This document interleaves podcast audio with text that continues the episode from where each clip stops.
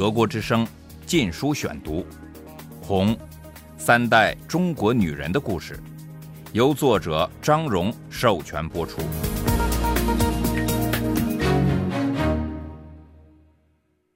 第六章，谈恋爱，革命的婚姻。一九四八至一九四九年，整个抗战时期，我父亲都在延安。到抗战结束，中共已有效地控制了十八个根据地，大约九千五百万人口，约占当时中国总人口的两成。一九四五年八月九日，苏联军队开进东北，扫除日军。中共跟着就命令自己的战斗部队进入战略上至关重要的东北。日本投降一个月后，我父亲奉命离开延安，前往东北的西南部一个名叫朝阳的地方。它位于延安东面七百里处，靠近内蒙古边界。步行了两个月，我父亲一行人于十一月来到朝阳县。这里多是荒山秃岭，差不多和延安一样穷。三个月前，朝阳还是满洲国的一部分。苏军进驻朝阳县的第二天，当地共产党地下小组即宣布成立共产党政府，但国民党地下工作人员也亮出国民党牌。结果，共产党军队马上从五十里外的锦州赶来，逮捕并处决了国民党首领，罪名是阴谋推翻共产党政府。我父亲的小组是延安共产党总部正式委派的，他们接管了政权。我父亲成为核心领导人之一。新政府在一个月内开始有效的管理这个有十万人口的地区。第一件事是到处张贴安民告示：一、释放所有在押犯人；二、关闭当铺，当物免费领回；三、关闭妓院，放走妓女。由劳保发六个月生活费，四开官仓发粮救济贫民，五属于日本人和汉奸的财产全部没收，六中国人的工商业受保护。这些政策大受欢迎，因为对绝大多数的穷人好处最多。当地人已吃够军阀统治和日本占领的苦。我父亲新工作刚开始几个星期，接到命令，要他们撤出城市，退到附近的农村。国民党打来了，我父亲的部队于是进了朝阳荒山，与他们终日为伍的只有一些零零落落的野草和偶然碰到的榛子树、野果，很少找到吃的东西。夜间温度低到摄氏零下二三十度，室外过夜如果缺少御寒衣物，会很快冻死。本来几个星期前还眼看着日本人战败，东北地区共产党的根据地骤然扩大，似乎胜券在握，但此刻却化为乌有。当我父亲和战友们躲在山洞，蹲在贫苦老百姓的茅屋里时，他们的心情极度沉重。这段时间，共产党和国民党都正忙于调兵遣将，准备全面内战。蒋介石把首都迁回南京。在美国人帮助下，把大批军队运到华北，并密令他们尽快抢占战略要地。美国人派马歇尔将军到中国，要蒋介石容纳共产党，建立国共联合政府。一九四六年一月十日，国共停战协定签字，于一月十三日生效。一月十四日，国民党开进朝阳城，立即建立起庞大的武装警察部队和情报网。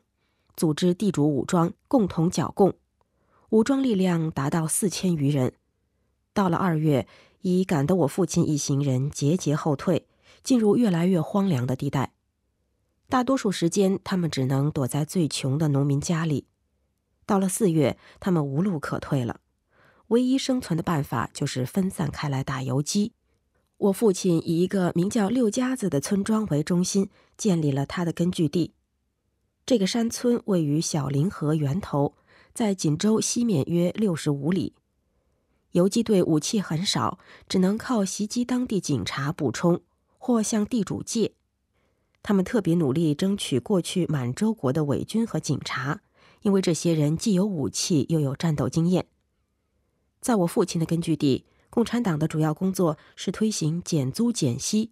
没收地主多余的粮食、衣物、钱财等，分给贫苦农民。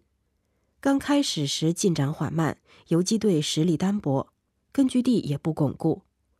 到了七月，当高粱将熟，青纱帐内可以藏身时，形势有了明显好转。各路游击队已能够齐集六家子村开会，会场设在寺庙内，我父亲任主席。他引梁山伯好汉的故事做开场白，这里就是聚义堂。让我们在此共商怎样替天行道、除暴安良。我父亲的游击队向西挺进，攻占的地区包括大部分蒙古人居住的村庄。一九四六年冬天降临时，国民党加紧了清剿。十一月的某一天，父亲的游击队中了埋伏，他本人险些被抓。经过激烈的枪战，他侥幸突围，衣服裤子被树枝扯成了碎片。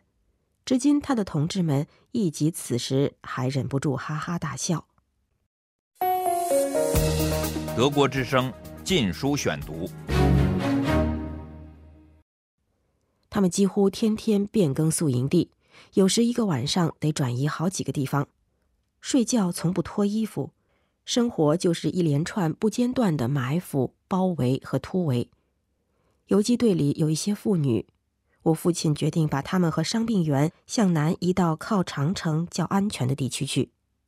这是一次穿过国民党控制区的漫长危险之行，任何声响都可能导致全军覆没。我父亲万不得已命令把所有的孩子留给当地农民寄养。有位妇女实在难舍孩子，我父亲最后让他选择留下孩子或军法处置。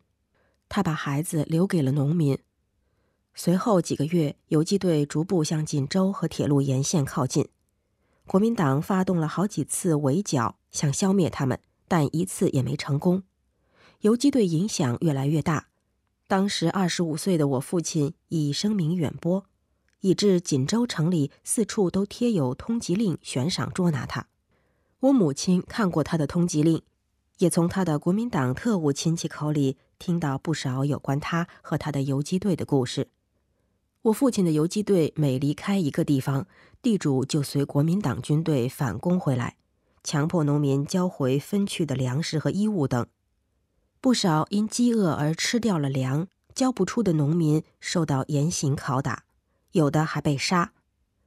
六家子的头号大地主金廷权当过满洲国警察署署长，曾野蛮地强奸过村里众多妇女。当我父亲的游击队来此安营扎寨时，他逃掉了。游击队打开他的粮仓济民。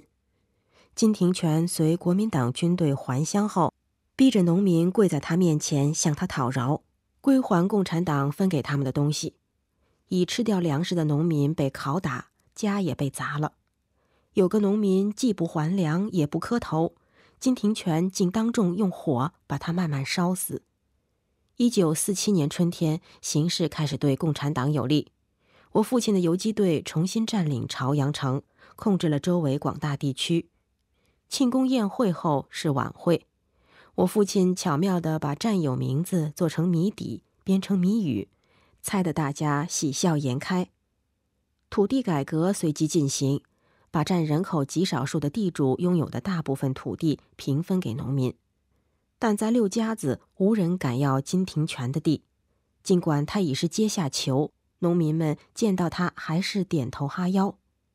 我父亲走访了许多农民，终于了解到金廷权上次还乡后的暴行。朝阳县政府据此下令处金死刑，执行枪决。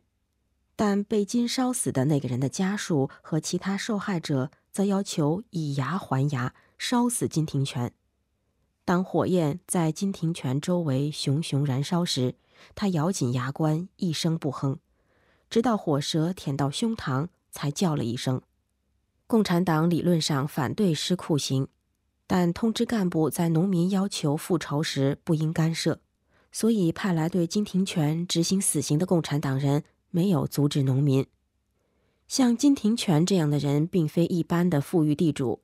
他们在其势力范围内有莫大的权力，骑在人民头上作威作福，叫做恶霸。有些地区非恶霸的一般地主也被算作石头，以及革命的阻力。对石头的政策是：可杀可不杀者杀。我父亲认为这是错误的，他告诉部下和群众，只有那些罪证确凿的人才应处死。他一再给上级报告，提出对人命要谨慎处置，过多的死刑只会损害革命。由于许多像他这样的人直陈己见，一九四八年二月，共产党中央发出紧急命令，要各地禁止滥杀。共产党的正规部队到来后，一九四八年初，我父亲的游击队受命与他们共同作战，他转为负责锦州、葫芦岛一线的情报系统。搜集国民党军队部署及粮食供应情况，他的情报主要来自国民党内部的地下工作人员，包括夏家的房客玉武。从这些报告中，我父亲第一次听说了我母亲。德国之声《禁书选读》，《红三代中国女人的故事》，由作者张荣授权播出。